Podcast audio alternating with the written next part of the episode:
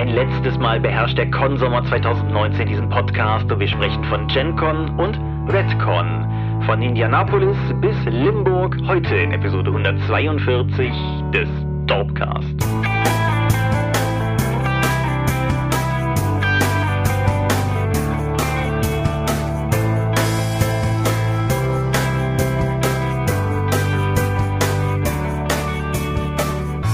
Hi, herzlich willkommen zu Episode 142 des Dorpcast. Wir sind erstmal sehr müde. Nee.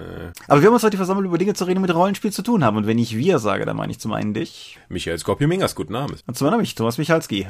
Hoi. Und worüber reden wir heute? Wir beschließen den titanischen Konsommer, in dem wir uns hingegeben haben und reden heute über die Redcon in Limburg und über die GenCon in Indianapolis. Genau. Das ist auch der Grund für unsere Müdigkeit. Wir sind jetzt, also zum, also auch wer sich fragt, warum genau wir eigentlich dieses Jahr gefühlt irgendwie derzeit nur über Cons Cons reden. Wir haben das gerade auch nochmal zusammengefasst, gerade auch dadurch, dass die, die CCXP halt deutlich später ist als die RPC und dadurch, dass du auch nochmal auf dem GenCon warst. Gefühlt sind wir seit Wochen eigentlich nur auf Con. Das ist durchaus richtig. Also die Menge an freien Wochenenden in den letzten sechs bis acht Wochen war tatsächlich für mich überschaubar. Genau. Das ist, es geht sogar noch weiter, darüber werden wir, darauf werden wir im Laufe der Folge noch kommen, weil es ist heute auch nicht der Montag, an dem wir das hier aufzeichnen, sondern ausnahmsweise der Mittwoch. Warum das so ist, dazu wie gesagt gleich mehr, aber generell war gar nicht so viel freie Zeit seit dem letzten Dropcast bis heute, so ungefähr. Und ja, wir werden einfach mal, werden einfach mal sehen, wohin uns das führt. Aber nächste Woche, nein, nächste Folge gibt's dann auch mal wieder Content, der nicht con-bezogen ist.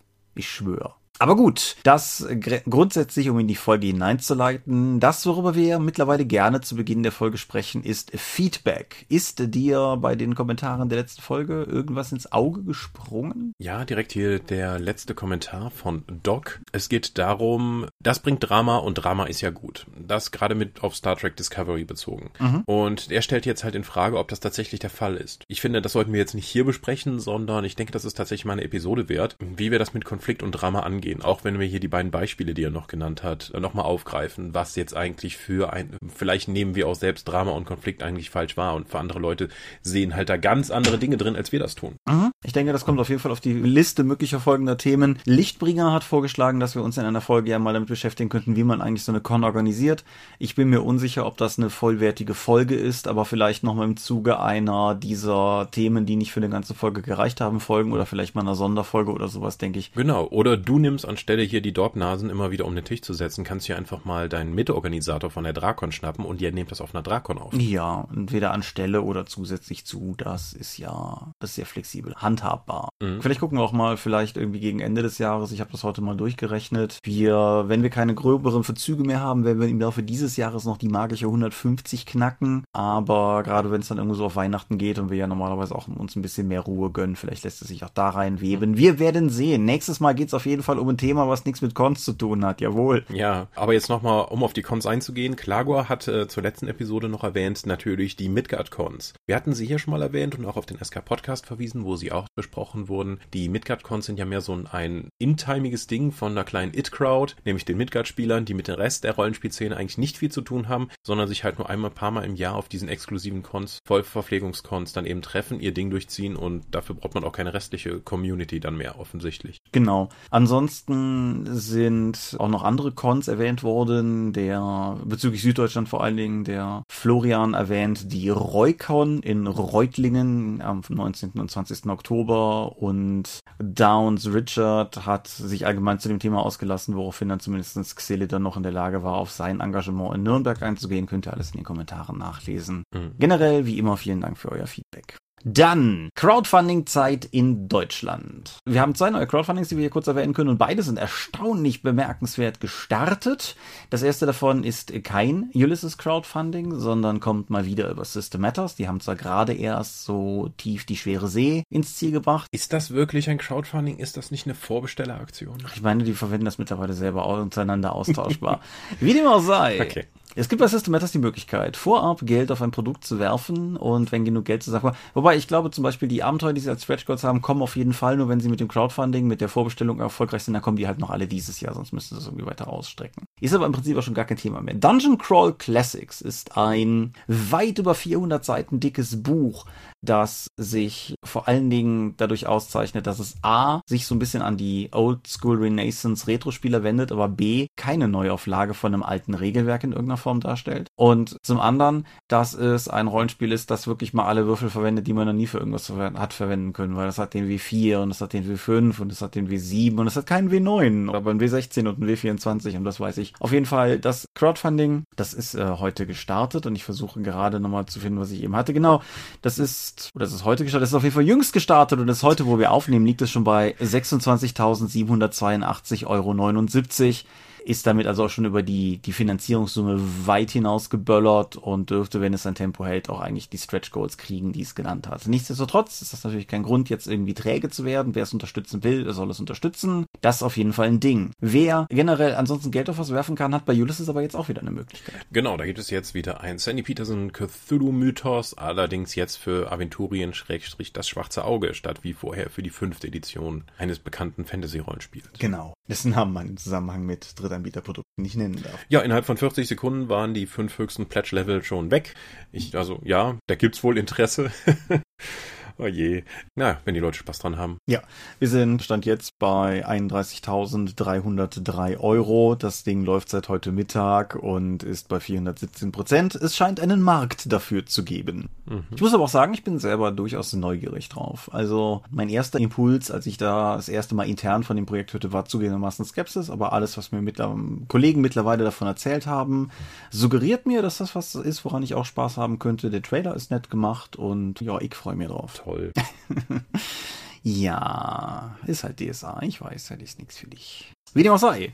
Vielleicht sind ja Medien mehr was für dich. Du hast mir eben noch stolz erzählt, du bist viel durch die Gegend geflogen. So stolz war das gar nicht. Aber ja, zwei transatlantische Flüge führen natürlich trotz ausgefallenem Unterhaltungssystem auf dem Rückflug dazu, dass ich doch ein paar Sachen sehen konnte. Und ich fange einfach mal in chronologischer Reihenfolge an von dem, was ich gesehen habe. Den Lego Movie 2, den zweiten Teil, mhm. wie er sich nennt.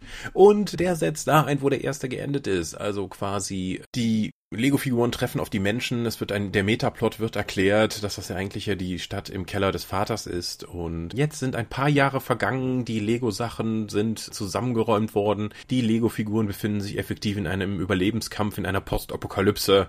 Und dann kommt ein Alien rein aus dem Sistar-System. Also die kleine Schwester des Jungen, der im ersten Teil unterwegs war, hat jetzt auch Lego für sich entdeckt. Und ja, diese entführt dann einige der Lego-Wesen in ihr eigenes Zimmer. Das Ganze gibt wieder einen übergeordneten Metaplot. Es geht um erwachsenere Themen wie Beziehungen und das familiäre Miteinander. Es sind noch wesentlich mehr Szenen jetzt in der Realwelt zu finden, gerade wenn der Bruder und die Schwester miteinander interagieren.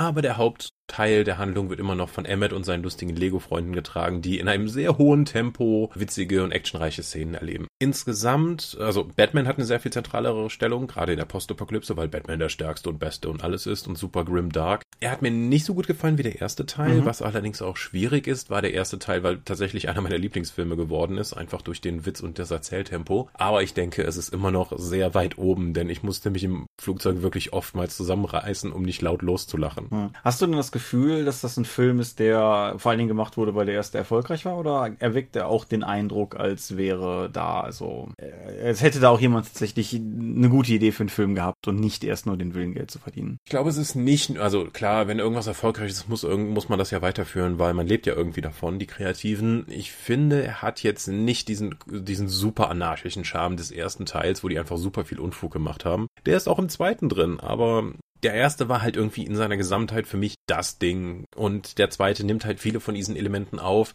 macht immer noch Spaß, aber er führt diesen Drive nicht mehr auf. Also er hatte nicht mehr diese gleiche Magie wie der erste Teil für mich. Immer mal beim immer wieder gucken auch immer wieder erneut zeigt. Weil die Figuren sind alle etabliert, es werden nur überschaubar viele neue Figuren eingeführt und es wird insgesamt für mich eher so weitergeführt, wie man es eben von der Fortsetzung erwartet, ohne jetzt mich wirklich hart zu überraschen. Okay, ja. Aber ich war absolut nicht enttäuscht. Das ist immer noch ein toller Film. Mhm. Es wird sehr viel gesungen. Ja, gut. Das ist ja. Was auch durchaus kritisch von den Figuren gesehen wird, aber nichtsdestotrotz.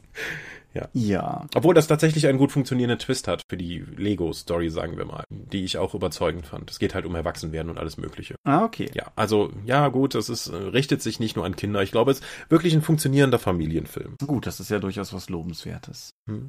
Ich habe ein Buch gelesen, das heißt im Englischen The Weed That Strings the Hangman's Bag. Das ist der zweite Teil der Flavia Deleuze Krimis, von denen ich ja vor einer Weile hier schon mal den ersten besprochen habe. Du magst dich erinnern. Der erste hieß auf Englisch The Sweetness at the Bottom of the Pie und im Deutschen hieß er ganz grässlich Mord im Gurkenbeet.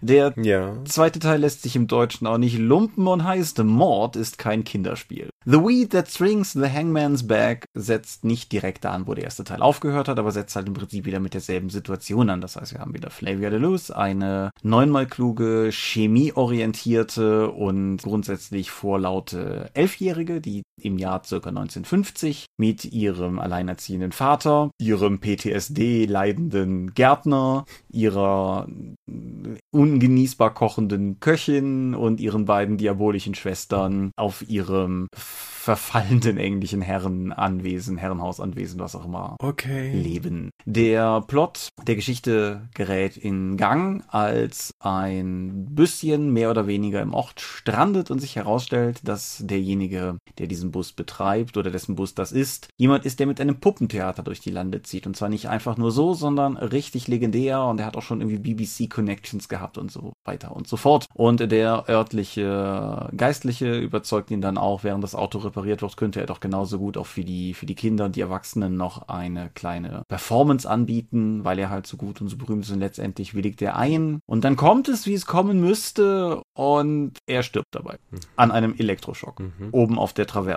und fällt vor versammeltem Publikum in seine Puppenlandschaft. Ist also eher drastisch. Das erste, was an diesem Buch auffällt, deshalb war ich fast ein bisschen zögerlich, ob ich das in dieser expliziten Form sagen soll, ist, dass dieser Mord ungefähr in, nach der Hälfte des Buches passiert. Also, wer einsteigt in der Erwartung, dass jetzt wie so ein Tatort, in den ersten fünf Minuten stirbt einer und danach wird der Rest der Handlung darauf verwendet, das aufzuklären, der irrt. Es geht halt auch sehr viel um die ganzen Verbindungen der Leute im Ort zueinander und die Verbindungen der ganzen Charaktere, der Interaktion zwischen Flavia, ihren beiden Schwestern, Daphne und Ophelia, dem Vater und so weiter und so fort. Das Interessante daran ist, dass er auch in diesem ersten Teil, also er der Autor, Alan Bradley, schon in diesem ersten Teil des Buches sehr viele Fäden auslegt, die dann nachher wichtig werden, denn natürlich ist es nicht reiner Zufall, dass der Puppenspieler dorthin gekommen ist. Und natürlich ist das Ganze noch mit diversen anderen Sachen verbunden. Und ja, so führt, führt das Ganze dann letztendlich auf ein durchaus zufriedenstellendes Finale hin. Das Buch lebt auch durchaus in gewissen Teilen von so einer gewissen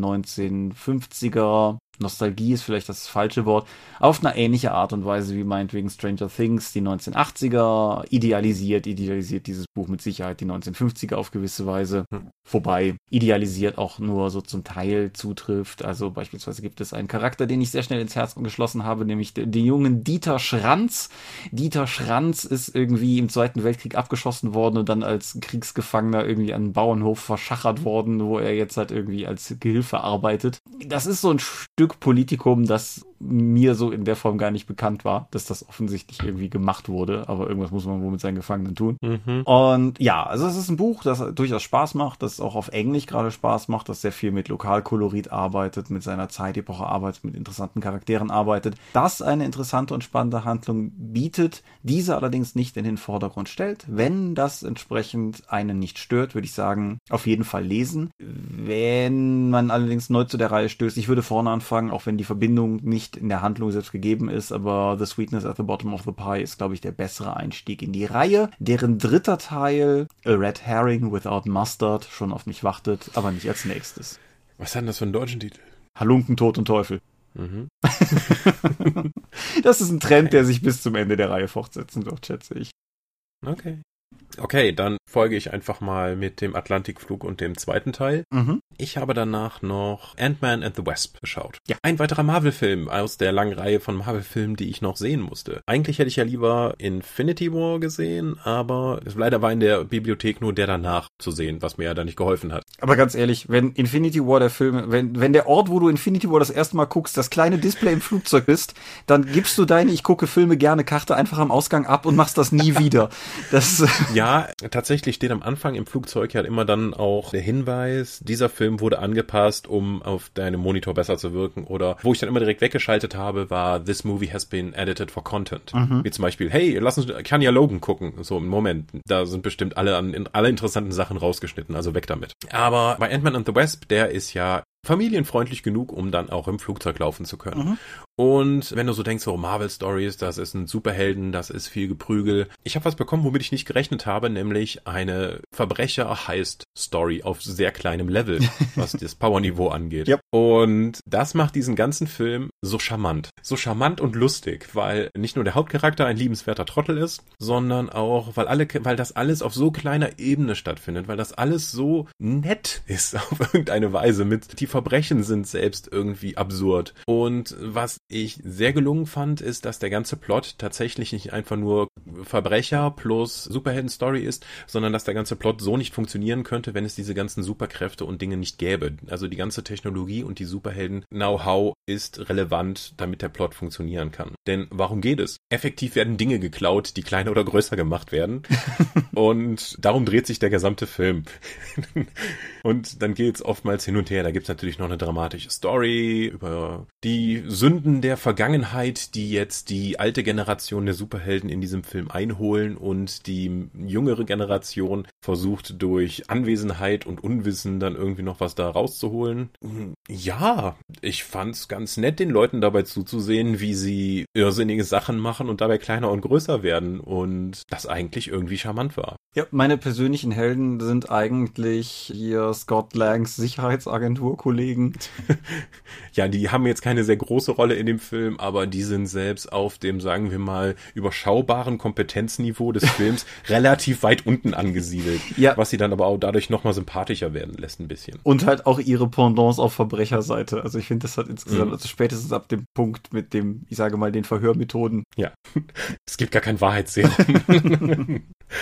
ja, das, das war doch irgendwie alles lustig und ich fühlte mich am Ende tatsächlich gut unterhalten und fand eigentlich auch alle, selbst die Schurken in dem Film, sympathisch. Mhm. Also zum, zumindest nachvollziehbar, weil das alles so nachvollziehbare, kleine, nette Geschichten sind, die dort erzählt werden. Mit äh, sowohl menschlichen Beweggründen für alle Sachen, die die Leute richtig und falsch machen, wie auch einfach gut, gut timten Gags, die meistens sich darum drehen, dass jemand zu klein oder zu groß geworden ist. Das ist auch super, wie sie eigentlich in dieser neuen Episode nochmal die, äh, eigentlich das Powerniveau runterschrauben gegenüber dem, was vorher war. Einfach dadurch, dass diese Technik nicht mehr sauber funktioniert. Ja, und wie man einen Plot darum machen kann, dass ein Gebäude verloren geht und rumgetragen wird, ist schon stark. Ja, außerdem finde ich die, der, der gesamte Schulplot, der noch dranhängt oder dieser, dieser kurze Handlungsbogen, den der Film hat, ist auf eine Art und Weise skurril, wo du halt auch, also ich meine, das war halt der Film nach Infinity War, den hast du jetzt noch nicht gesehen, aber du weißt ja mit Sicherheit auch gut genug, was darin passiert. Mhm. Und es ist so surreal, diesen Film dann zu sehen, der, der über weite Teile eine, wie ich persönlich auch finde, im besten Sinne einfach sympathische, liebenswerte Komödie ist. Und ja, so, Letzte Woche hatten wir das Ende der Welt. Diese Woche haben wir einen Helden mit Wachstumsproblemen. Mhm. Ja. ja, also trotz der Größe des Films, finde ich, hat das auch in dem kleinen Bildschirm funktioniert, weil das einfach nicht so spezial, nicht in dem Maße Spezialeffekt getrieben ist wie die anderen Marvel-Filme. Auch, also es explodiert nicht komplett immer der ganze Bildschirm, aber es ist natürlich in dem Sinne Spezialeffekt getrieben, dass eben die Größe des Hauptcharakters sich die ganze Zeit ändert. Und dass sie einfach so irre Sachen machen können wie, ja, ich bin jetzt super groß, ja, dann benutze ich diesen LKW eben als so eine Art Skateboard. Lustig. Ja. Ja, ja, also hat mir gut gefallen. Hatte ich so gar nicht auf dem Schirm, aber fand ich doch toll. Ja. Wunderbar. Das freut mich, das freut mich. Dann hast du ja auch nochmal einen, einen Marvel-Film gefunden, der dir gefallen hat. Ja, Marvel ist eine relativ große Nummer im Kino und ein wichtiges Franchise, das uns alle bewegt. Aber es gibt da ja noch ein Kino-Franchise, was mir sehr am Herzen liegt und was mich sehr bewegt. Und Star Wars. Ja, das auch. Das ist richtig. Aber darauf arbeite ich nicht hin. Worauf ich hinarbeite, Nein. ist natürlich die The Fast and the Furious-Reihe. Ku hm. Kulturkino vom Feinsten.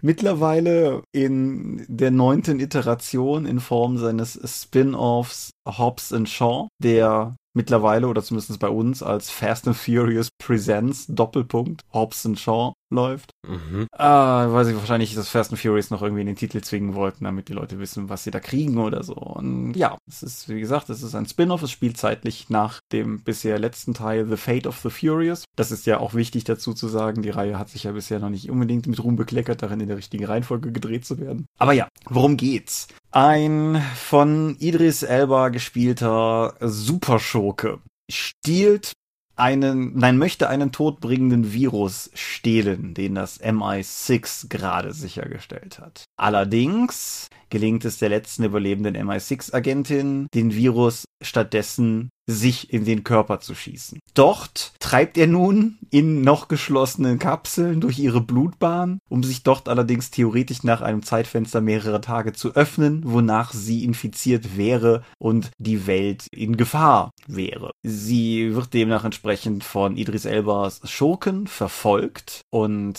der, der will sie halt kriegen, weil der Virus in ihr ist aber sie erhält auch Hilfe. Sie erhält einmal Hilfe von dem auch in den Fast and Furious Filmen schon vorher aufgetauchten Deckard Shaw, der von Jason Statham gespielt wird, denn das ist ihr Bruder. Und sie erhält außerdem Hilfe von dem von Dwayne The Rock Johnson gespielten Luke Hobbs, der mehr oder weniger vom CIA gezwungen wird, ihr zu helfen. Und, oder sagen wir vom CIA genötigt. Und die beiden, Statham und The Rock, sind sich natürlich nicht grün. Wer die Fast and Furious Filme kennt, weiß auch, warum das so ist. Und das Ganze beginnt entsprechend als relativ drastische Buddy-Komödie oder so, bis sie ihrer dann habhaft werden und dann müssen sie gemeinsam mit der Schwester versuchen, den Virus noch aus ihr raus zu extrahieren und gleichzeitig zu verhindern, dass der Schurke dieses Viruses habhaft wird. Das ist der Plot, der primär dazu die. Plot ist ein sehr starkes Wort. Ja, das genau, das ist völlig richtig. Also es ist, das ist der Rahmen, den sie benutzen, um die Charaktere gefühlt alle acht Minuten in der Action-Szene zu schmeißen. Das finde ich vor allen Dingen fantastisch in den Teilen, in denen Hobbs und Shaw noch unabhängig voneinander agieren, wo sie ein unglaubliches Händchen dafür haben, immer gleichzeitig in Action-Szenen zu geraten, damit auch, was weiß ich, ob es darum ging, dass beide Protagonisten gleichzeitig irgendwie von der Screentime her dieselbe Menge Action-Szenen haben. Teilweise sogar im Splitscreen, damit du siehst, dass beide halt gleichzeitig gerade eine Action-Szene haben. Das ist ganz faszinierend zu beobachten. Der Film ist wunderschön gefilmt, muss ich sagen. Also er hat nicht ganz den Kamera-Fu-Eye-Candy-Faktor von Fast 7, aber insgesamt durchaus sehr, sehr hübsch anzusehen. Er hat viele coole Action-Szenen. Er macht eine ganze Menge Dinge, die ich so in der Form auch noch nicht gesehen habe. Er ist mit 125 Minuten in einer relativ dankbaren Länge produziert worden und guckt sich dementsprechend auch ziemlich gut weg. Und er ist einen sehr weiten Weg gekommen seit dem Film. Hatte, wir hatten ja persönlich schon drüber gesprochen The Fast and the Furious, ein Film über einen Undercover-Cop, der eine Gruppe von illegalen Straßenrennfahrern infiltriert, weil er vermutet, dass diese DVD-Player, nee, DVD-Rekorder, DVD-Player, ich weiß nicht genau, aus LKWs klauen. Mhm. Ja, wir sind mittlerweile bei Supersoldaten angekommen und Killerviren, die in Leuten drohen auszubrechen und mhm. es stört mich kein bisschen. Ja, einige würden sagen so, so Jump the Shark Moment, aber es ist eine Weiterentwicklung, ne? Ja, ich weiß auch nicht, Jump the Shark Moment. Im letzten Teil kämpfen sie mit Sportwagen gegen U-Boot. Ja. In dem Teil davor springen sie in Abu Dhabi mit einem mhm. Sportwagen mhm. von einem Hochhaus ins andere hin und her, um nach unten zu kommen. Im Vielleicht meinst du, ist der Punkt eigentlich schon durch? Im fünften Teil klauen sie einen raumgroßen Safe, indem sie ihn hinten an zwei Sportwagen binden und damit durch die Stadt fahren. Also ja, ich denke, wir sind weit darüber hinaus. Aber okay. die, die Fast and Furious-Reihe zeichnet sich für mich durch zwei Dinge aus, von denen die eine Sache, denke ich, massiv offensichtlich ist. Das sind nämlich einfach völlig absurde Action-Sequenzen, die halt auch mit jedem Teil absurder geworden sind. Gerade wenn man den ersten heute nochmal guckt, der ist doch sehr lieb und zahm und ist auch irgendwie von 2001 und demnach auch durchaus noch spürbar aus einer anderen Generation von Kino-Action irgendwie herauskommend. Aber nichtsdestotrotz, das ist die eine Sache. Und die andere Sache ist halt das von mir so oft zitierte Familienmotiv, was halt in den, in den Filmen ja immer eine große Rolle spielt. Schon alleine, weil der in dem Film ja gar nicht vorkommende von Vin Diesel gespielte Dominic Toretto seine Gang ja immer als seine Familie bezeichnet und damit gewissermaßen sehr in ein, ein Horn stößt, das ich persönlich auch sehr mag. Der hier ist insofern ein bisschen besonders, als dass es wirklich Familie ist. Also Hattie, die MI6-Agentin, ist ja tatsächlich die Schwester von Deckard und im Laufe des Films lernen wir auch noch Hobbs Familie kennen. Wer die Trailer gesehen hat, weiß da schon, was auf ihn zukommt. Wer die Trailer nicht gesehen hat, sollte sich vielleicht auch einfach überraschen. Es ist, glaube ich, sehr viel The Rock persönliche Ego-Wunschtraumerfüllung in diesem Film im Spiel, aber das ist okay. Ich denke, wenn irgendeine Filmreihe dieses Maß an Machismo verträgt, dann ist es auf jeden Fall die Fast and Furious Reihe. Aber das war doch irgendwie mal Finn Diesels Reihe, oder? Das, das ist auch im Prinzip, ist das immer noch Vin Diesels Reihe. Also im, im Kern der Handlung, lass mich mal gerade auf den Timecode gucken, haben wir die ja zwei Minuten haben wir.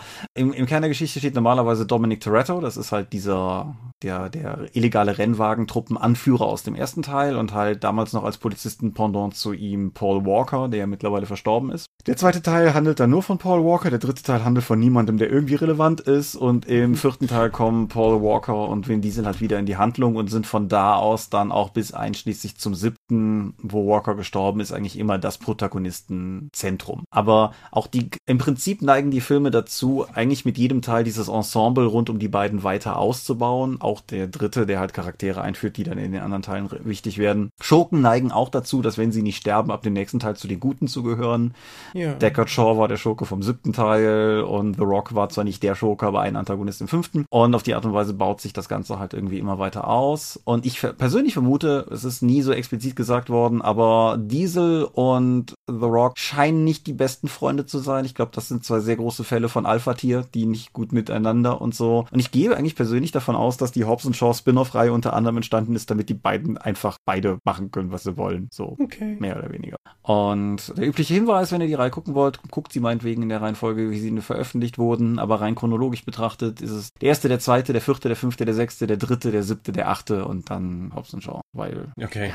Ja, wir, wir reden da einander mal nochmal weiter drüber. Ich habe so viel zu diesen Filmen zu sagen, aber ich mache das fast jetzt gar nicht auf. Offensichtlich, ja. In diesem Sinne mit den großen Worten Dominic Torettos, Salut mi Familia, guckt das Ding, wenn ihr gute Actionfilme mögt. Guckt die ganzen Dinger, wenn ihr gute Actionfilme mögt. Es geht gar nicht um Autos, es geht um Familie. Ach. So. Und hier geht's jetzt um Cons. Hier geht's jetzt um Cons. Vielleicht ja auch um Familie.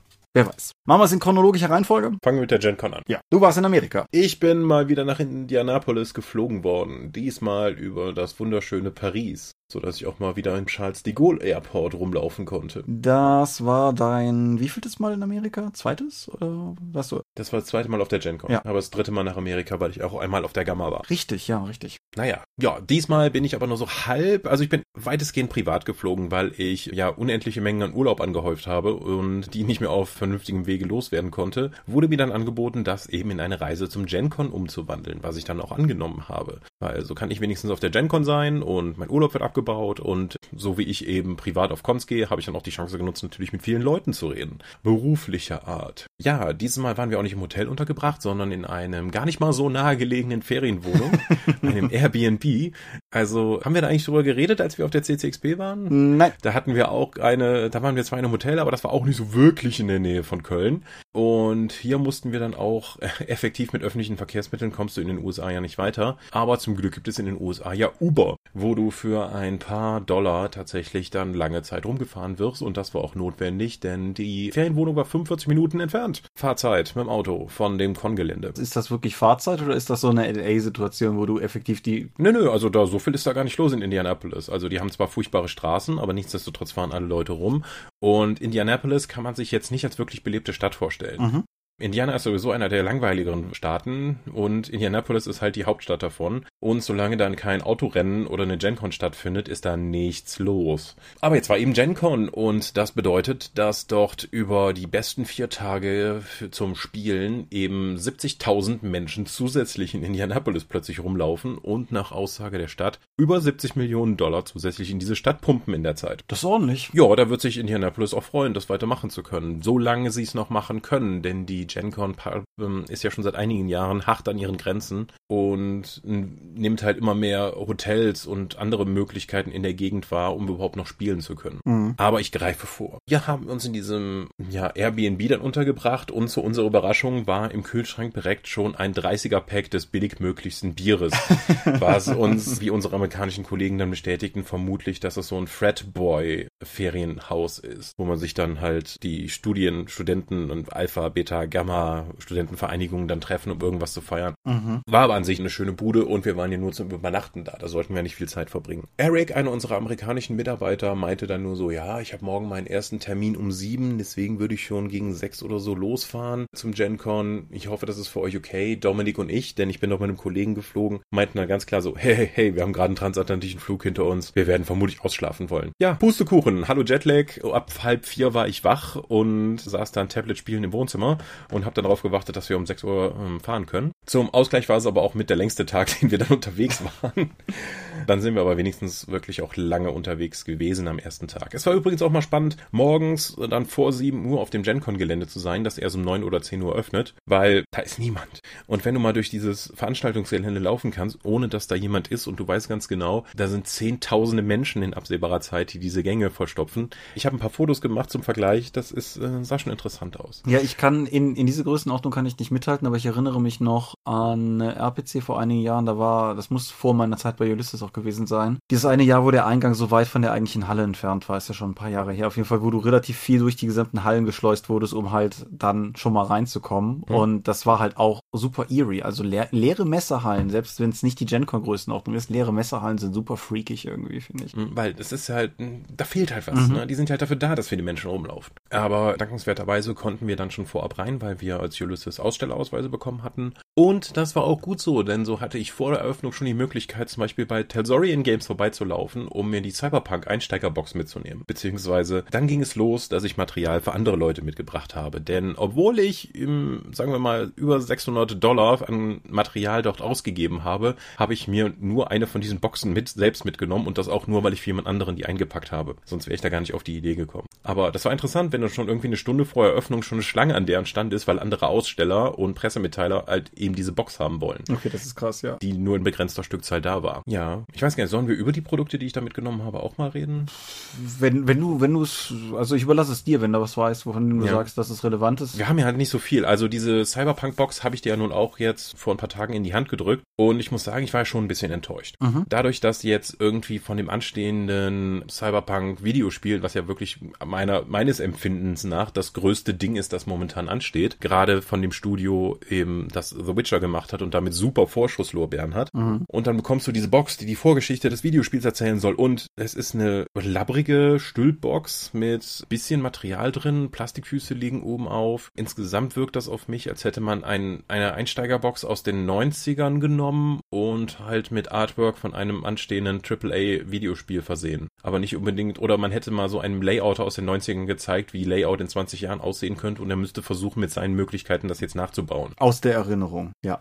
Ja, also das hat mich so beim Durch, ich habe es bis jetzt noch nicht gelesen, aber beim Durchblättern hat mich das erstmal so gar nicht abgeholt, auch was die Verarbeitungsqualität angeht. Auch dass da unten einfach dann so ein Pappstandsbogen mit, mit, mit Aufstellerfiguren ist, erinnert mich eher an das alte Shadowrun-Einsteiger-Set als, als ein so ein Pathfinder-Einsteiger-Set von vor zehn Jahren, was eigentlich schon wertiger aussah. Ja, das ist, ich würde mich dieser Einschätzung anschließen. Also ich denke, mit den 90er Jahren tust du dem Ding Unrecht, aber die frühen 2000er, so der, der D20-Boom, diese D20-Drittprodukte teilweise, so in die Ästhetik hat es mich erinnert. Man muss natürlich auch dazu sagen, dass die Firma eine sehr dienstalte ist. Oh ja. Und ich habe jetzt auch die deutsche Ausgabe, das ist natürlich ein unfairer Vergleich, aber ich habe die deutsche Ausgabe vom Witcher-Rollenspiel mir auf der Feencon geholt gehabt, bei Truant. Und wie gesagt, ist ein bisschen unfair, weil es die deutsche Ausgabe ist, aber ich glaube, das Layout entspricht ja mehr oder weniger dem Original. Das ist schon auch kein zeitgemäßes Layout. Das ist durchaus sehr schönes Artwork, das sie verwenden, aber die ganze Art und Weise, wie die Seitengestaltung gemacht ist, ist irgendwie so ein bisschen aus der Zeit gefallen. Und mhm. bei dem Cyberpunk-Ding hatte ich denselben Eindruck, allerdings mit weniger Liebe noch dabei.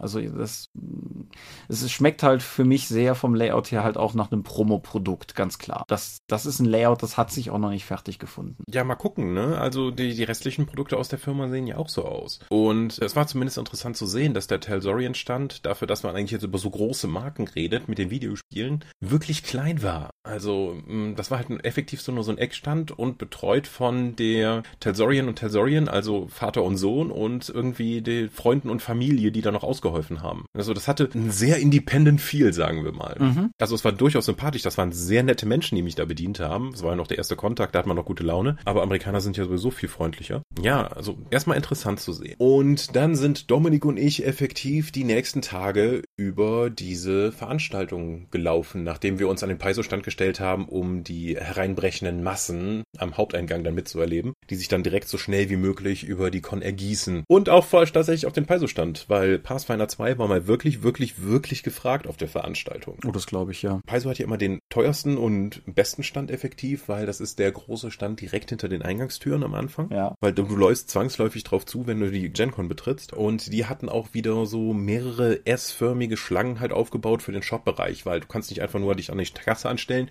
du musst das halt über diesen, ja, Wartebereich dann eben machen. Aber der hat bei weitem nicht ausgereicht, deswegen am Ende dieser Schlange dann eine weitere Schlange sich um den kompletten Stand dann noch gebildet hat. Und ich habe niemals von irgendjemandem Meckerei gehört auf der gesamten GenCon, dass die lange warten oder anstehen müssten. Das ist das, das ist denen völlig bewusst, dass da viel los ist und dass man eben warten muss. Mhm. Das fand ich zumindest interessant auch. Aber das passt zur gesamten GenCon, weil die Stimmung auf der GenCon wirklich, obwohl es so eine gewaltig große Messe ist, also effektiv sowas wie die Spielmesse nur halt für unseren Hobbybereich, ist die gesamte Atmosphäre immer noch freundschaftlich und familiär. Als würde man einfach vier Tage lang sein Hobby mit allen anderen Menschen um sich herum feiern. Hm. Und das war es auch dieses Jahr. Und ich habe es ja nochmal, glaube ich, sogar besser mitbekommen, weil ich nicht am Stand arbeiten musste, sondern wirklich mal rumlaufen konnte und mir das alles anzuschauen. Und ich muss jetzt auch sagen, wenn du alles sehen möchtest, nur du fängst an einem Ecke der Händlerhalle an und gehst dann einfach stur hoch, runter, guckst immer links und rechts, kannst du es vielleicht in einem Tag schaffen. Dominik und ich haben jetzt, würde ich sagen, anderthalb bis zwei Tage gebraucht, um sich mal alles von der Haupt, von dem Veranstaltungscenter mal zumindest anzuschauen. Inklusive dann oben wieder der große Ballsaal, wo halt nichts anderes von 1000 Menschen gemacht wird, außer Paizo-Produkte zu spielen. Jetzt Starfinder und Pathfinder. Und daneben war sogar noch ein weiterer Paizo-Stand, weil der unten nicht ausgereicht hat, wo man oben nur Pathfinder 2 kaufen konnte. Und selbst da war noch Samstag, äh, am, äh, was war das, Donnerstagnachmittag waren halt immer noch ein 20, 30 Meter lange Schlange hm. von Leuten, weil die einfach nur konstant Pathfinder 2 Bücher verkauft haben. Sowohl mein Eindruck wie auch der von Dominik war aber, dass die, sobald du den irgendeinem Stand den Rücken zudrehst, dass sie dann mit irgendjemand anderen in dieser Halle den Platz tauschen. Weil der Information Overflow, den du da einfach bekommst, die schiere Menge an Eindrücken, an Lärm, an Leuten, an Spielen, die du sehen kannst, ist so überwältigend, dass wir ständig die Orientierung verloren haben und einfach auch Stände nicht wiedergefunden haben oder einfach gesagt haben, Moment, hier in diesem Gang müsste doch der und der Stand sein. Nein, das war aber zwei Reihen weiter und so weiter. Dabei ist das an sich gut organisiert. Du hast oben riesige Banner hängen, die dir sagen, hier ist Reihe 700, 800 und dann sind innerhalb dieser dann von vorne nach hinten dann stand 701, 702, 703 und so weiter, sodass du es eigentlich gut finden müsstest. Aber es ist einfach too much. Mhm. Also wir haben selbst am vierten Tag sind wir nochmal dann, wie wir meinen, den gleichen Weg dann zu, einem, zu unserem, zum Ulysses North America beziehungsweise Studio 2 Stand zurückgelaufen und wir haben immer noch neue Sachen entdeckt,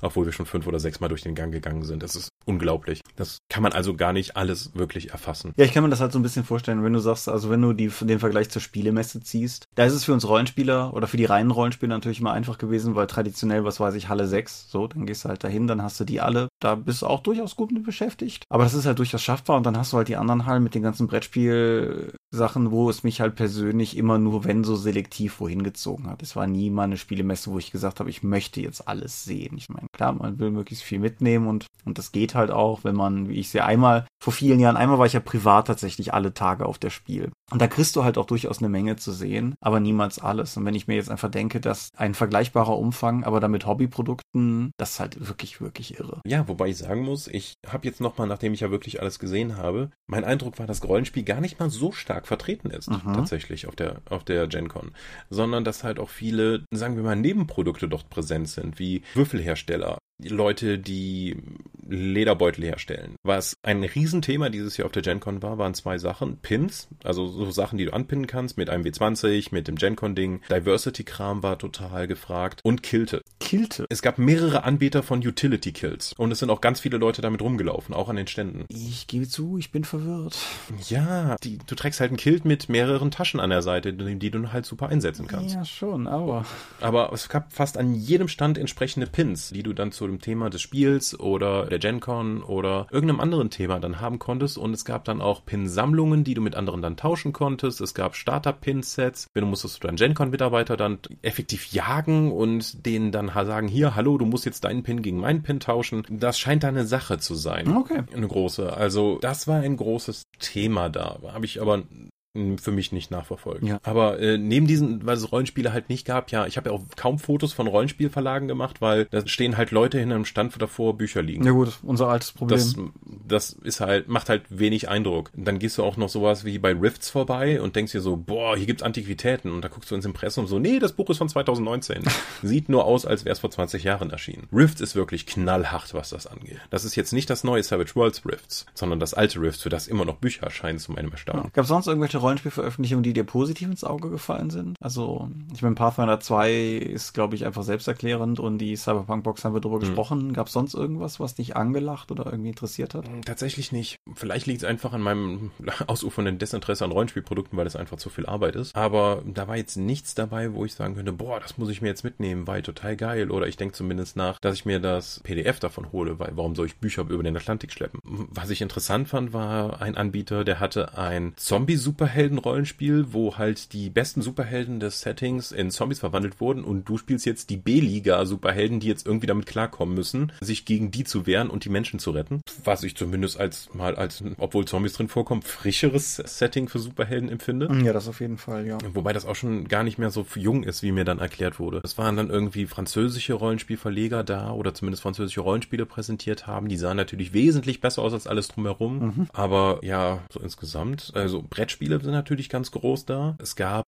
einen Stand von Kingdom Death. Da waren wir für Europa ja auch mal von Ulysses der Versand dazu, nicht der Vertrieb. Bei uns konnte man das nie kaufen, nur wir haben die Auslieferung dafür gemacht. Deswegen hatten wir ganz viele von diesen Boxen ja auch immer auf Lager und das waren echt viele Paletten. Warum? Weil das ist halt auch ein Riesenspiel. Und zu jeder Veranstaltung gibt es dann noch exklusive Miniaturen. Die Leute standen quasi von dem Kingdom Death Stand, der an der einer Hallenwand war, an dieser Hallenwand entlang über 80 Meter in der Schlange, um diese exklusiven Miniaturen kaufen zu können. Hm, okay. Oder einfach nur mal zu gucken. Sie hatten an dem Stand auch ein fantastisches Testspiel aufgebaut, was ähm, bemalte Miniaturen und Bodenplatten hatte, allerdings nicht in bunt, sondern in einer schwarz-weiß monochromen Optik. Das hat mich völlig umgehauen. Das sah so gut aus. Und dann noch diese völlig groteske, burleske Optik des ganzen Spiels. Total interessant. Gespielt habe ich tatsächlich nicht viel. Ich habe nur zwei Spiele probiert. Das von Privateer Press neue Riot Quest. Und ich muss sagen, ich glaube, das ist eins der am schlechtesten konzeptionierten Spiele, die ich jemals gesehen habe. Okay, das ist ein hartes Urteil. Ja, wir waren ja selbst mal Lizenznehmer von Privateer Press, aber ich verstehe einfach nicht, was bei dieser Firma passiert. Riot Quest ist ein lustiges, actionreiches, schnelles Brettspiel-Derivat ihrer eigenen Settings. Und ich glaube, damit machen sie absolut niemanden ich, glücklich. Ich glaube, kann einfach nicht verstehen, für wen die, das die Zielgruppe sein soll. Gehen wir mal an, die kommen von den normalen Tabletops, die sie normaler, die sie raushauen. Das sind turnierorientierte, klar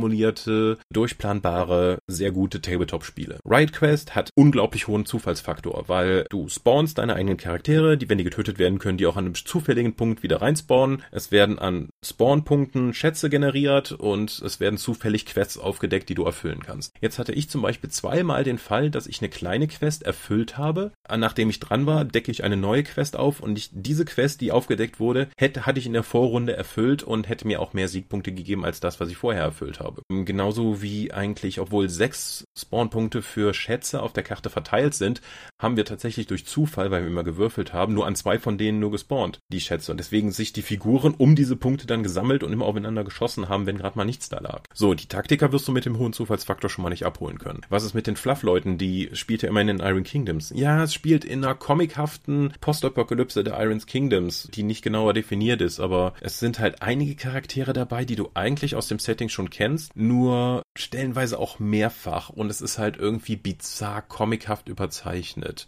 Die Fluff-Leute holst du damit auch nicht ab. Holst du damit die Brettspieler ab? Nein, glaube ich auch nicht, weil Metallminiaturen enthalten sind und wenn du die 50-Dollar-Box holst, hast du erst dein eigenes Team, mit dem du in dieses Spiel starten musst. Wenn du das wie gedacht mit vier Leuten spielst, braucht jeder von denen so eine 50-Dollar-Box. Das macht auch kein Brettspieler mit, mal abgesehen davon, dass da Metallminiaturen drin sind. Es ist egal, aus welchem Winkel ich dieses Spiel betrachte. Ich glaube einfach nicht, dass es dafür eine Zielgruppe gibt. Und das macht mich halt schon ein bisschen betroffen. Mhm. Sie haben auch was, worauf ich mich eigentlich auch total gefreut habe, ist ein Kampagnenset für War Machine und Hordes mit Oblivion, wo sie jetzt effektiv die Teufel des Settings in das, in die Welt einfallen und sagen, hey, eine eurer Gottheiten hat vor, hat vor 200 Jahren gesagt, hey, ihr kriegt jetzt Magie, um die Invasion zurückzutreiben. Alles klar, die Magie kam übrigens von uns, wir sind jetzt hier, um zwei Drittel aller Seelen einzusammeln. Unser Deal geht jetzt durch. Okay? Und alle so, nö, aufs Maul. Das größte Ereignis, was jemals in dem Setting passiert ist, ist eine, ist eine Kampagnenbox rausgekommen. Ich habe mir die geholt, weil die jemand, weil ich die für jemanden mitbringen sollte, habe reingeschaut und war auch hier einigermaßen enttäuscht, weil die Verarbeitungsqualität wesentlich niedriger ist, als ich das von Privateer Press gewohnt bin. Das Kampagnenbuch Buch ist eigentlich kaum zu benutzen. Die Kampagnenregeln sind langweilig. Die enthaltene Miniatur ist uncool. Ich, ich, ich weiß es nicht. Ich will ja gerne Privateer Press mögen, aber das, was ich da gesehen habe, hat mich einfach nicht überzeugt. Ich habe auch meine Vorbestellung für diese Box hier in Deutschland dann gecancelt und mir dafür was anderes bestellt. Hm. Leider. Und das ist wirklich frustrierend, wenn es so läuft. Ja, dabei hatten die auch so coole neue Miniaturen. Ich habe noch für Olaf so ein, die haben noch ein anderes Spiel, Monster Pocalypse, wo du halt so Kaiju-Gefechte gegeneinander ausspielen kannst in kleinen Städten. Und äh, da gibt's eine neue Fraktion, die eigentlich effektiv die Monster von anderen kopiert, nur als Roboter nachbauten. Und diese neuen Cyber-Typen sehen so gut aus. Ich hätte auch schon überlegt, mir einen Dino zu holen, nur um sie zu sammeln, aber dafür sind die auch einfach zu teuer. Das andere Spiel, was ich noch gespielt habe, war Zinvaders, wieder ein Miniaturenspiel, das interessanterweise im Maßstab 1 zu 1 gespielt wird weil es dreht sich darum, dass Insektoide die Erde erobern wollten und nach der Landung leider feststellen mussten, dass sie alle so verdammt riesig sind und die so halt nur daumengroß. Also sind die Miniaturen, die du rumschiebst, tatsächlich die Größe der Eroberer. und deswegen spielst du das auch auf einem normalen Tisch, wo alles einfach liegen bleibt, so wie es da gewesen ist. Der Demo-Tisch hatte zum Beispiel ein Nokia-Handy und anderen Kram, der einfach fester verankert war, damit du, worum du dann spielen konntest. Die Regeln sind super leicht zugänglich, es hat halt ein witziges Setting, diese Insektenmodelle sind ganz okay ich werde da mal ein genaueres Auge drauf haben. Das war wirklich ganz spaßig. Und das war eigentlich schon das, was ich gespielt habe. Also viel Zeit habe ich da nicht mit Spielen verbracht. Wesentlich mehr Zeit habe ich mit Essen verbracht, denn die GenCon bietet doch einige exklusive Nahrungsmittel mit Vertragspartnern tatsächlich. Es gab zum Beispiel die Tater Quest Pizza, die wir dann als Allmanns äh, als Kartoffelpizza gefeiert haben, weil effektiv sowas wie Kroketten noch auf dieser Pizza drauf sind. Ich habe ja zuerst gedacht, amerikanische Pizza, das ist super fettig, das ist dann dick belegt, da wird schwer Magen Magen liegen. Aber tatsächlich war das eher so ein angenehmer Flammkuchen, der nicht schwer im Magen lag und der auch sehr sättigend war. Was gut war, weil ein Slice, also ein Sechstel von dieser XL-Pizza, kostete auch schon 6 Dollar. Du konntest allerdings die gesamte XL-Pizza dann für schmale 35 Dollar mitnehmen. Ja, schmal. Ja, da, aber tatsächlich sind Dominik und ich von der satt geworden. Das kann man nicht von allen Nahrungsmitteln haben. Ich wollte sagen, dass das werden, ja. das werden unsere Hörer nur bedingt zu schätzen wissen, aber ich erzähle das immer ja. wieder gerne, der Blick unseres Chefs bei irgendeinem Firmenessen rund um irgendein Spiel, als wir da saßen und Dominik und du ihr beide beide eiskalt fragtet, ob das okay wäre, wenn ihr direkt zwei Hauptgerichte nehmt. Das muss man auch erlebt haben. Ja. Das ja, wir haben aber auch schon zehn Stunden vorher aufgebaut. Und was ich auch noch probiert habe, ist der Stranger Thing Burger. Mhm. Ein überhaupt nicht an ein Lizenzprodukt angelehnter Burger, der aus zwei Waffeln, Erdnussbutter, Marmelade und dann eben einem Rindfleisch-Patty mit Käse bestand. Der zwar einigermaßen Sauerei war beim Essen, weil diese eckigen Waffelscheiben, nicht die runden wie in einer möglichen Lizenzprodukt, wofür man keine Lizenzgebühren bezahlen möchte, ja den ganzen ganzen Belag dann nicht so gut halten. Aber der war tatsächlich durch die Mischung aus Süßem und Herzhaften lecker. Also da habe ich gar nicht so mit gerechnet. Ich wollte ihn eigentlich nur aus Absurdität essen, aber der war nicht übel. Okay. Und ansonsten haben wir uns anderen amerikanischen Kram reingezogen, wie Buffalo Wings, ertränkt in Soße, Riesen-Milkshakes und so weiter. Dafür, dass wir eigentlich vier Tage da unterwegs waren, haben wir zusammen mit weniger als 170 Dollar für Essen ausgegeben zusammen. Das ist eigentlich preiswert. Hm. Wir sind nochmal ganz gut weggekommen. Was habe ich auch noch gemacht? Ich habe ein bisschen gearbeitet, habe natürlich mit Leuten geredet, wie Catalyst, über die Battletech-Box mit Blackbook Edition, über die französische Ausgabe von DSA, mit Arkan Studios, über anstehende Kickstarter für Dungeons and Lasers und was sie sonst noch alles machen. Das waren ja früher mal Prodos Games und noch ganz viele andere Leute, die die, die fünf Produkte rausbringen, habe ich meine Karte gegeben am World of Darkness stand, waren verwirrte Kanadier, die weitere Vampire-Produkte produzieren und dann irgendwie auch Interesse daran hatten am deutschen Glossar und so weiter und so fort. Ich habe zwei Workshops besucht, beide, ich habe drei Workshops besucht. Zwei davon mit Uncle Atom von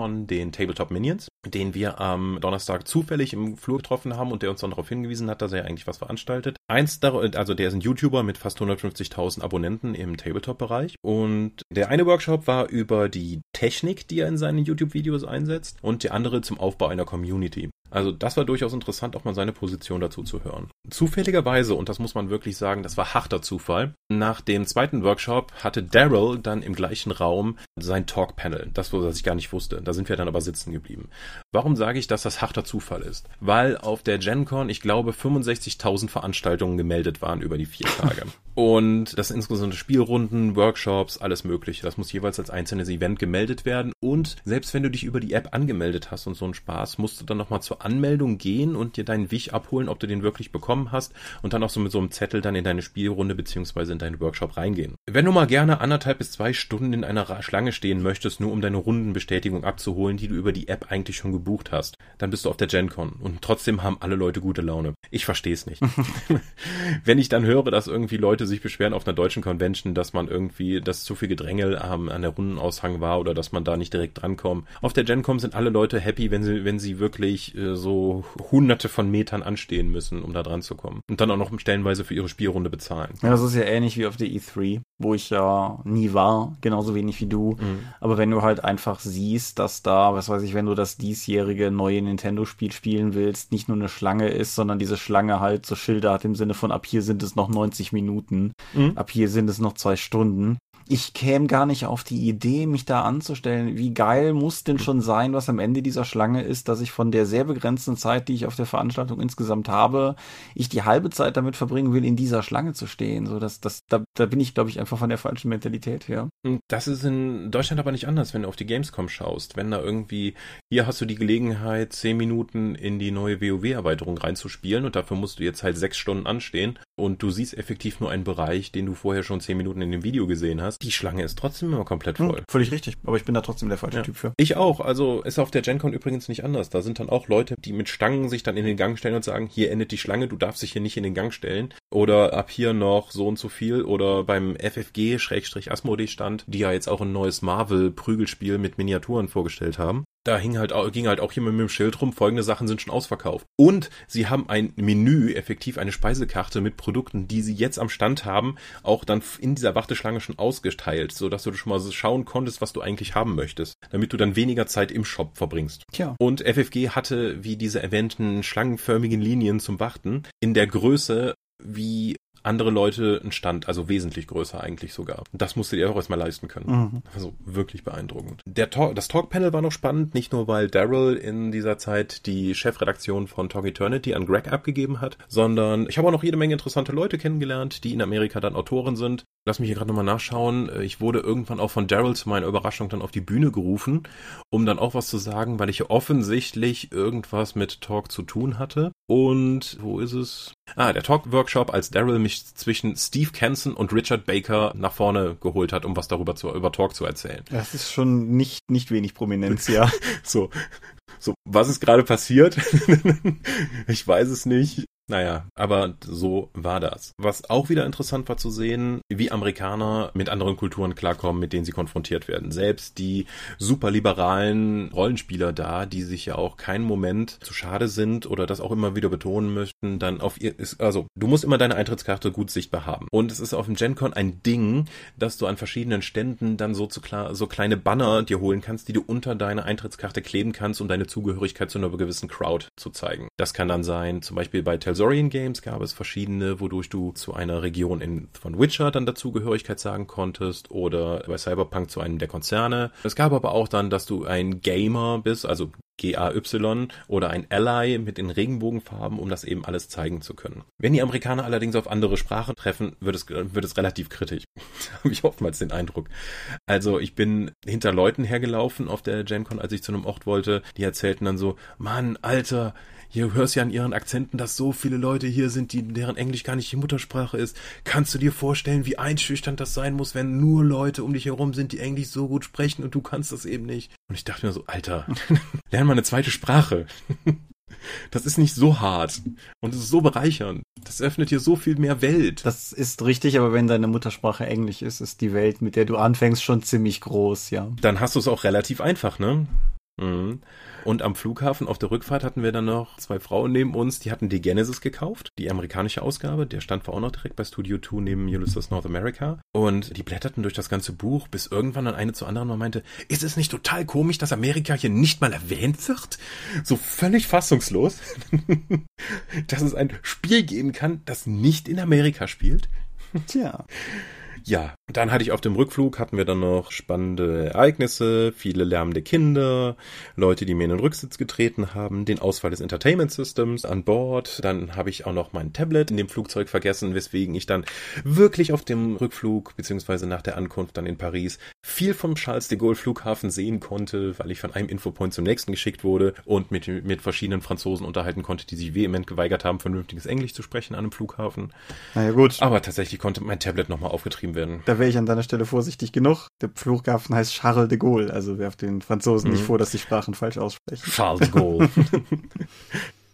Nein, also was ich spannend fand, die haben tatsächlich so Infopoints, wo man nicht mit Menschen reden muss. Da gehst du hin, scannst deine Karte ein und dann gibt es dir quasi einen Google Maps-artigen Laufplan, wie du von dahin zu deinem eigentlichen Ziel kommst. Mhm. Das ist natürlich nur bedingt hilfreich, weil du eben an diesen ortsgebundenen Infopoints das nur anzeigen lassen kannst und den Rest dir dann überlegen musst. Nichtsdestotrotz habe ich es dann auch noch geschafft, in das andere Terminal zu kommen, um meinen Anschluss zu bekommen. Und so waren wir nach langer Reise dann da. Und ich habe es tatsächlich geschafft, an dem Montag, als wir dann wieder zurückgekommen sind, dann auch noch abends ins Büro zu fahren, um dann wenigstens in den normalen Trott wiederzukommen.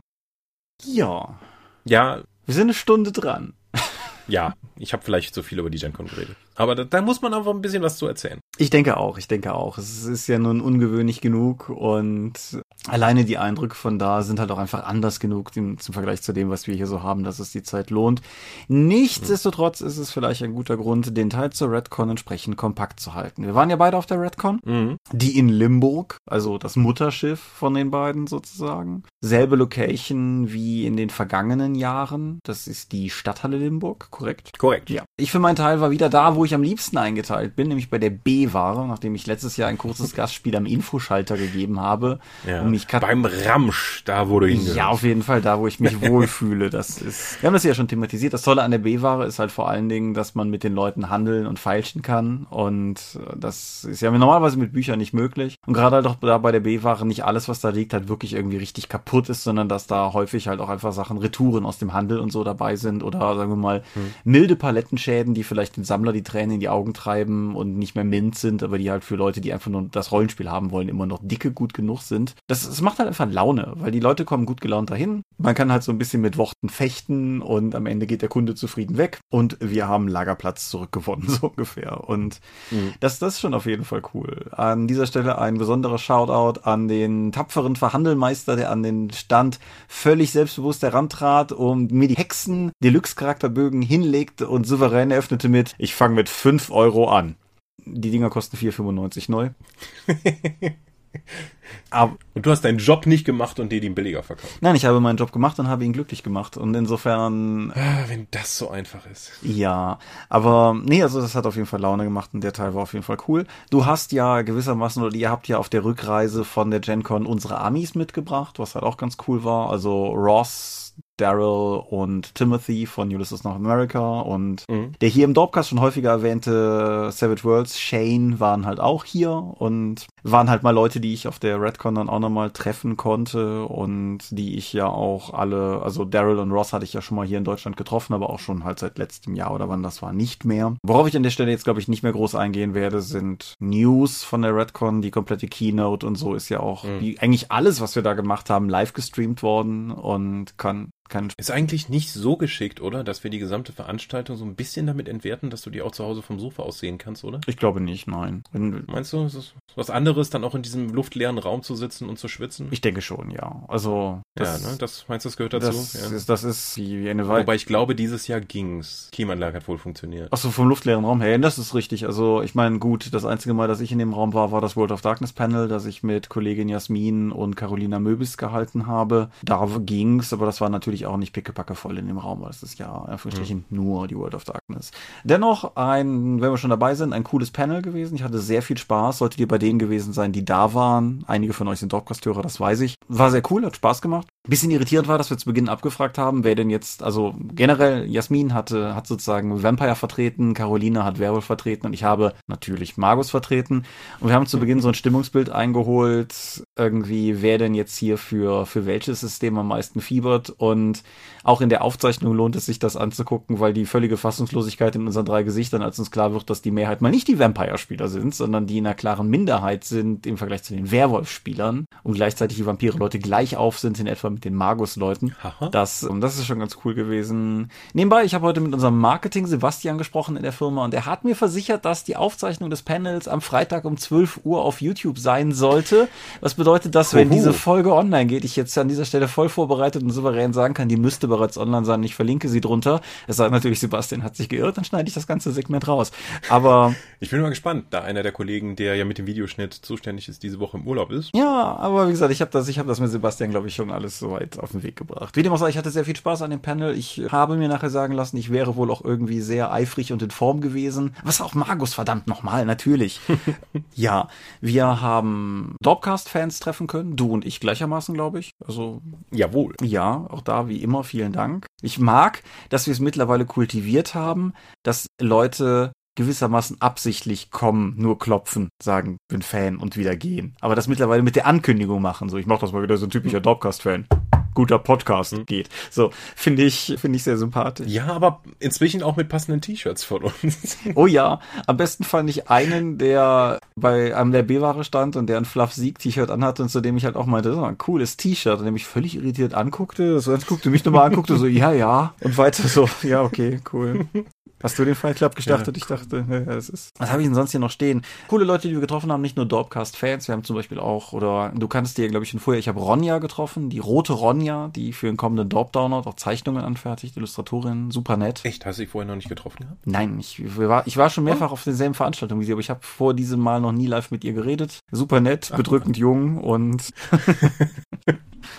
Nee, und hat auch ihre Arbeit fast fertig. Die macht die Illustration für die Neuauflage des ehemals Angel-Abenteuers Motel, das wir ja als Fate-Neuauflage bringen werden. Hat mir auch auf dem Tablet noch die mehr oder weniger finalisierten Fassungen der Bilder zeigen können. Sehr cool. Bin ich auf jeden Fall auch sehr drauf gespannt. Mhm. Ja, rein kulinarisch haben die Burger waren besser als letztes Jahr. Oh ja, das, die Verpflegung beim Caterer war auf jeden Fall wesentlich besser als letztes Jahr. Und wir hatten keine Rentner im Vorfeld, die irgendwelche Blasmusikkapellen dann abgespielt haben. Das heißt, meine beiden großen Kritikpunkte vom letzten Jahr sind behoben worden. Hurra! Genau, wir sind an einem Abend, da warst du aber nicht dabei, weil du streamen musstest, da sind wir auch nochmal abends essen gegangen. Wir wollten eigentlich einen Döner haben, weil Döner ist Liebe. Geendet sind wir bei veganem Köfte. Das war nicht exakt das, was wir uns vorgestellt hatten. Und wir waren auch ehrlich gesagt alle ein bisschen unschlüssig, wie man diese Mischung aus einem Viertel Eisbergsalat, einer Tomate, Teig und dieser Masse veganem Köfte, wie man das richtig isst. Aber wir haben das auf jeden Fall gemacht, so wie die einen, wie die anderen Leute im Laden geguckt haben, vermutlich falsch, aber es war lecker. Und ja, alles in allem. Also ich fand, es war eine geile Redcon, muss ich sagen. Also natürlich auch ein bisschen dadurch geprägt, wie gesagt, dass ich mich an der B-Ware einfach wohler fühle als am Infoschalter. Das kam mit Sicherheit auch hinzu. Aber es waren halt einfach alle Leute gut gelaunt, mit denen ich gesprochen habe, völlig egal, wo ich mit denen gesprochen habe. Mhm. Es hat sich ein junger Herr bei mir vorgestellt, der auf meinen Anraten hin die Black Company Sachen angefangen hat zu konsumieren und zeigte sich davon begeistert. Ich habe mindestens fünf Leute von Magus begeistern können. Also, hey, also, ähm, ja. Ich glaube, das hat sich in den letzten Jahren aber auch tatsächlich geändert, dass auf der Redcon jetzt vor allen Dingen Leute sind, die einfach Bock auf unsere Spiele auch haben und einfach nur die Zeit genießen wollen damit. Mhm. Das finde ich ist eine schöne Entwicklung. Also es macht auch, ich finde zumindest mehr Spaß, jetzt auf der Redcon zu sein, um mit Leuten gemeinsam die Spiele zu zelebrieren und man kann auch Kritik anbringen, aber nicht so, es ist nicht so wie damals die ganzen Veranstaltungen, auf denen wir waren, wo man sich vor allen Dingen vor rechtfertigen musste für das, was man getan hat. Mhm. Und selbst die Kritik, die geäußert wird, wird halt auf eine humane Art und Weise geäußert. Mhm. Und umgekehrt, ich hatte relativ gegen Ende traf ich die Nadine Schäkel, unsere Lead Art Direction, zwischen, zwischen so Tisch rein und sie erzählte halt noch, sie hat irgendwie, gibt's auch Fotos von online, so selbstleuchtende Wollknäuel bekommen, weil sie auch die Schwarze Katze Redaktion gemacht hat. Und ich hatte kurz vorher noch mit jemandem, der mit mir ein Selfie machen wollte, ein Foto gemacht, wo ich halt auch einfach so meinte, hast du eine Ahnung, wann das unser Leben geworden ist? Also, das ist ja schon cool, aber wann ist denn das passiert? Solange, äh, also mit Dorpcast und den Let's Plays und Videos. Ja. Also durch größere mediale Präsenz scheinen wir dann auch, das Leute so abzuholen, dass sie mit uns halt irgendwo auftreten wollen. Ja. Oder dass wir für sie halt einen wichtigen Punkt in ihrem Leben darstellen oder zumindest, dass sie das Gefühl haben, dass wir prominent wären und damit irgendwie ein Bild mit uns eine Bereicherung ja. darstellen. Ich habe Bücher signiert, ich habe hm. Bücher signiert, die ich gelayoutet habe, ich habe Bücher signiert, die ich redaktionell betreut habe. Ja, also alles in allem einfach eine, eine sehr coole und eine, wie soll ich sagen, eine, eine Erfahrung, die einem auch mal was wiedergibt bei all dem Stress, der mit unserer Arbeit halt nun mal einhergeht. Mhm. Ich warte keine feste Stellung jetzt auf der Redcon, außer zwei Seminaren, an denen ich sein teilnehmen sollte. Ich war nicht verplant, was mit einer der stressigsten Aufgaben ist überhaupt, mhm. weil du die ganze Zeit halt von einem Moment zum anderen tischst, wo du gerade gebrauchst wirst. Das war vor allen Dingen denn, wenn Kata alleine am Infostand war, weil mehrere ihrer Rattling-Helfer kurzfristig abgesagt haben und oder krank geworden sind, dass man da eben bei der Rundenvergabe hilft oder einfach Hefte verkauft oder Fragen beantwortet.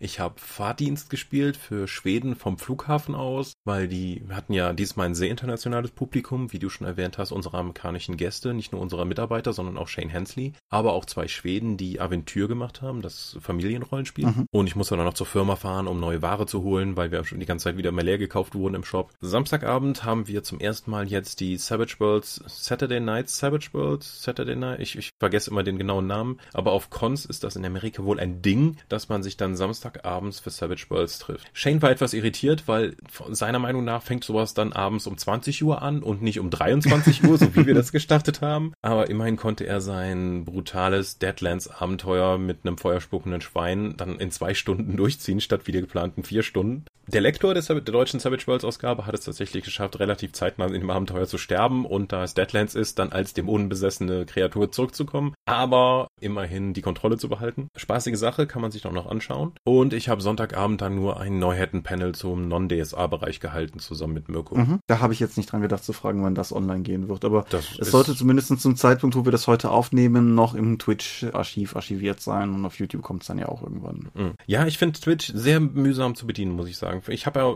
wenig Kontakt mit dieser Plattform, aber ich habe jetzt gestern Abend versucht, mal die Keynote mir anzuschauen. Es bufferte komisch und ich, das ist halt eine große Videodatei. Ich komme damit nicht so wirklich klar. Ja, wir sind, glaube ich, beides einfach zu alte Männer dafür.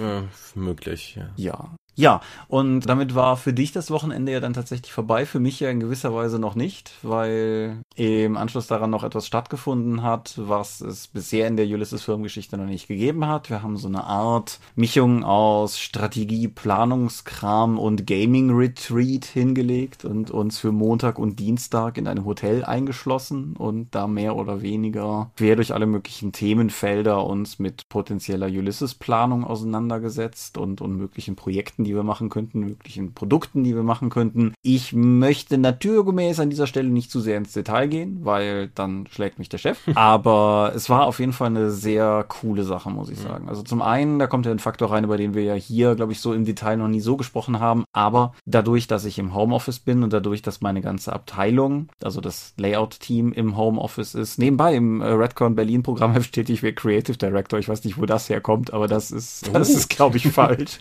Machst du was Kreatives? Kreatives. Nee. und auch unsere, unsere andere verwandte Abteilung, nämlich die Art-Abteilung. Wir sind halt alle im Homeoffice und für uns ist es halt immer doppelt wertvoll, die ganzen Kollegen wirklich mal live an einem Ort zu haben. Aber auch generell einfach mal so für zwei Tage aus dem Alltag gerissen zu werden, haben wir neulich mit Thema Cons ja noch besprochen hier. Und einfach sozusagen an diesem Ort zu sein und einfach mal dieses auch etwas freiere Nicht-Arbeit vom nächsten Arbeitsschritt zum nächsten Arbeitsschritt denken, sondern einfach mal wirklich so ein bisschen brainstormen, mal wilde Ideen pitchen und so weiter, das einfach mal machen zu können, das ist schon, das, das holt mich sehr ab, sagen wir mal so. Und auch da waren unsere Amis noch mit dabei und Shane. und alleine jemanden wie Timothy Brown, der halt mit D&D Dark Sun seine ersten Veröffentlichungsschritte hingelegt hat, den mal dabei zu haben, mit dem gemeinsam potenzielle Zukunftsprojekte konzipieren, pitchen können. Ich habe noch gesagt, also dafür, dafür hätte ich eigentlich Geld bezahlen müssen, was da einfach auch, ich meine, der, mhm. bei uns beiden kommt es nicht ganz hin, aber wir haben Kollegen, die sind halt so alt wie der Rollenspiele macht. Und das ist schon ziemlich cool. Also. Mhm. Ja, auf der GenCon hat er, als wir abends essen waren, noch eine Geschichte erzählt vom Buck Rogers Rollenspiel, an dem er mitgearbeitet hat, damals bei TSR. Und dann hat er in der Fahne irgendwas übersehen, da, wo dann noch was äh, noch drin steht und die ganze Auflage neu gedruckt werden musste und so ein Kram. Denkst du, okay, das ist also nichts, was mir jetzt nur mal passiert ist, dass ich mal daneben gegriffen hätte. Sowas passiert wohl einfach mal. Ja, das ist, das ist auf jeden Fall richtig. Nee, wie gesagt, ich kann an dieser Stelle halt nur bedingt was zu sagen. Wer verschiedene Ulysses-Mitarbeiter auf Facebook oder in Instagram hat. Der hat in den letzten Tagen ein bisschen was davon aufschnappen können, aber es war auf jeden Fall eine sehr coole und lohnende Erfahrung und halt auch was aus der Kategorie von, das habe ich auch noch nicht gemacht. Aber das führt halt auch dazu, dass ich mich vergangenen Freitag ins Auto gesetzt habe, nach Limburg gefahren bin und gestern Nacht, in der Nacht von Dienstag auf Mittwoch wieder angekommen bin. Wenn ich also diese Folge Hurra. insgesamt ein bisschen fahrig bin, dann wisst ihr jetzt auch endgültig warum. Und ja, es war sehr schön, die letzte Nacht im eigenen Bett gelegen zu haben.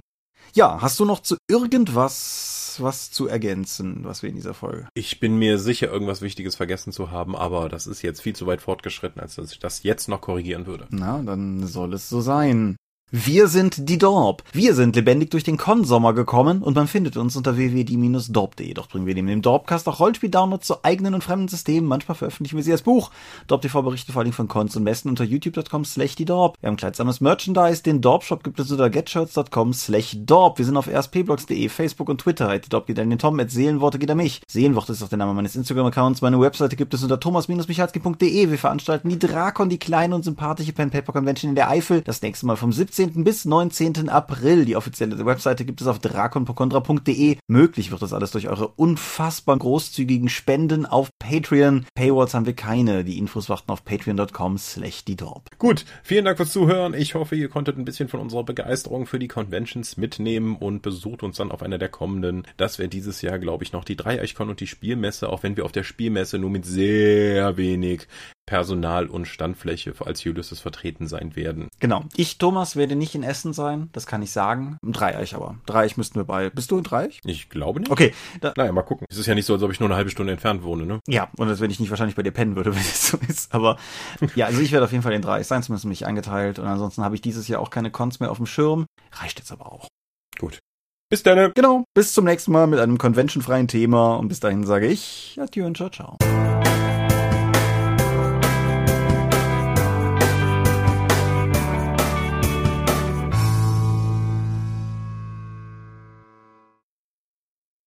Ja, geil. Nicht nur weniger Zeit zum Schneiden, sondern auch noch Überlänge. Ja, das ist wie damals in der Schule. Dafür, dass wir später angefangen haben, machen wir auch früher Schluss. Nur das Gegenteil. Ja.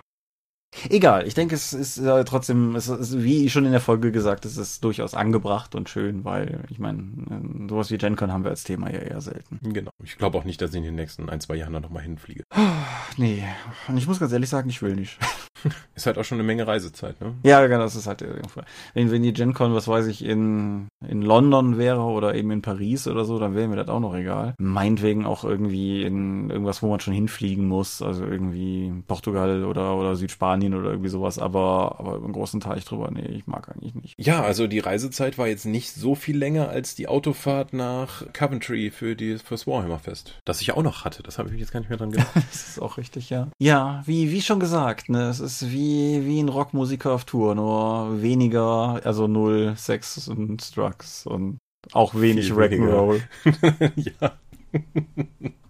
Dafür mehr Würfel. Mehr Würfel.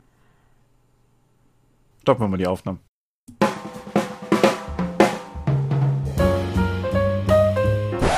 Ich habe für fast 400 Dollar Würfel gekauft auf der GenCon. Du hast für fast 400 Dollar Würfel. Warum haben wir das eigentlich in der Folge nicht erzählt? Ach, weil es ja schon so lang war. Aber ja. Genau. Vampire-Würfel, Super Deluxe aus genau. Aluminium. Aus Aluminium von Level Up Dice, ja. Als auch natürlich für andere Leute. Aber ja. Es ist alleine wert, dass ich so viel Geld vorgestreckt habe, dafür, um sagen zu können, ich habe fast 400 Dollar für 21 Würfel ausgegeben. Das ist.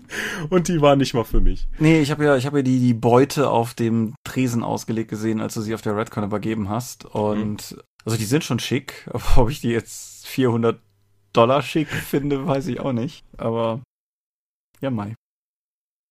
Gut. Hören wir mal auf, sonst nimmt das ja gar kein Ende. Nur legen wir uns bis nächstes Mal mal, was wir dann als Thema haben. Tschüss.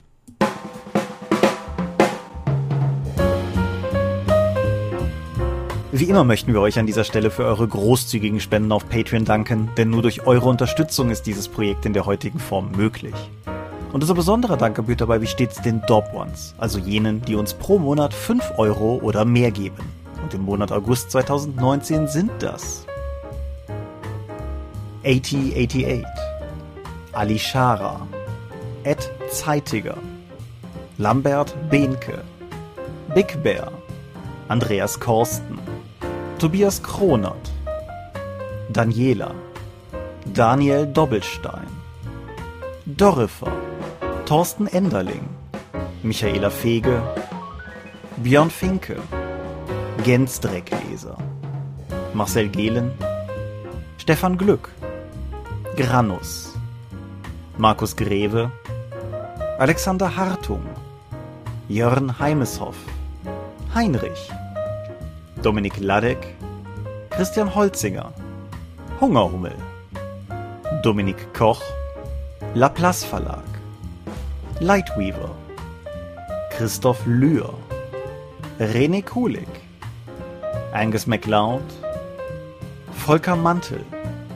Moritz Mehlen, Ralf Merck, Mofte, Mr. Turkleton, Orkenspalter TV, Dennis Oswald, Philipp Picker, Arzach Rumpelgnorg, die RuneQuest Gesellschaft, Ralf Sandfuchs, Oliver Schönen, Ollis Tische, Jens Schönheim, Christian Schrader, Alexander Schendi, Bentley Silberschatten, Lilith Snow White Pink, Sphärenmeisterspiele, Sören, Stefan T., Florian Steury, Sven, Technosmurf, Teichdragon, THD, Stefan Urabel, Marius Vogel, Katharina Wagner, Talian Vertimol, Daniel Vloch,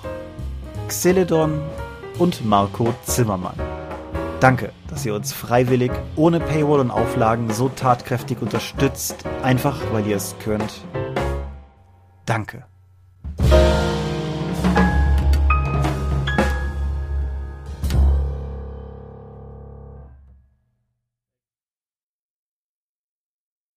Möglich wird das alles durch eure unfassbar milden und großzügigen Spenden auf Patreon. Paywalls haben wir keine. Die Infos warten auf patreon.com slash die Dorp. Unfassbar milde? Ja, es gibt keinen Sinn, dass ich, aber es ist ja auch völlig, es ist spät.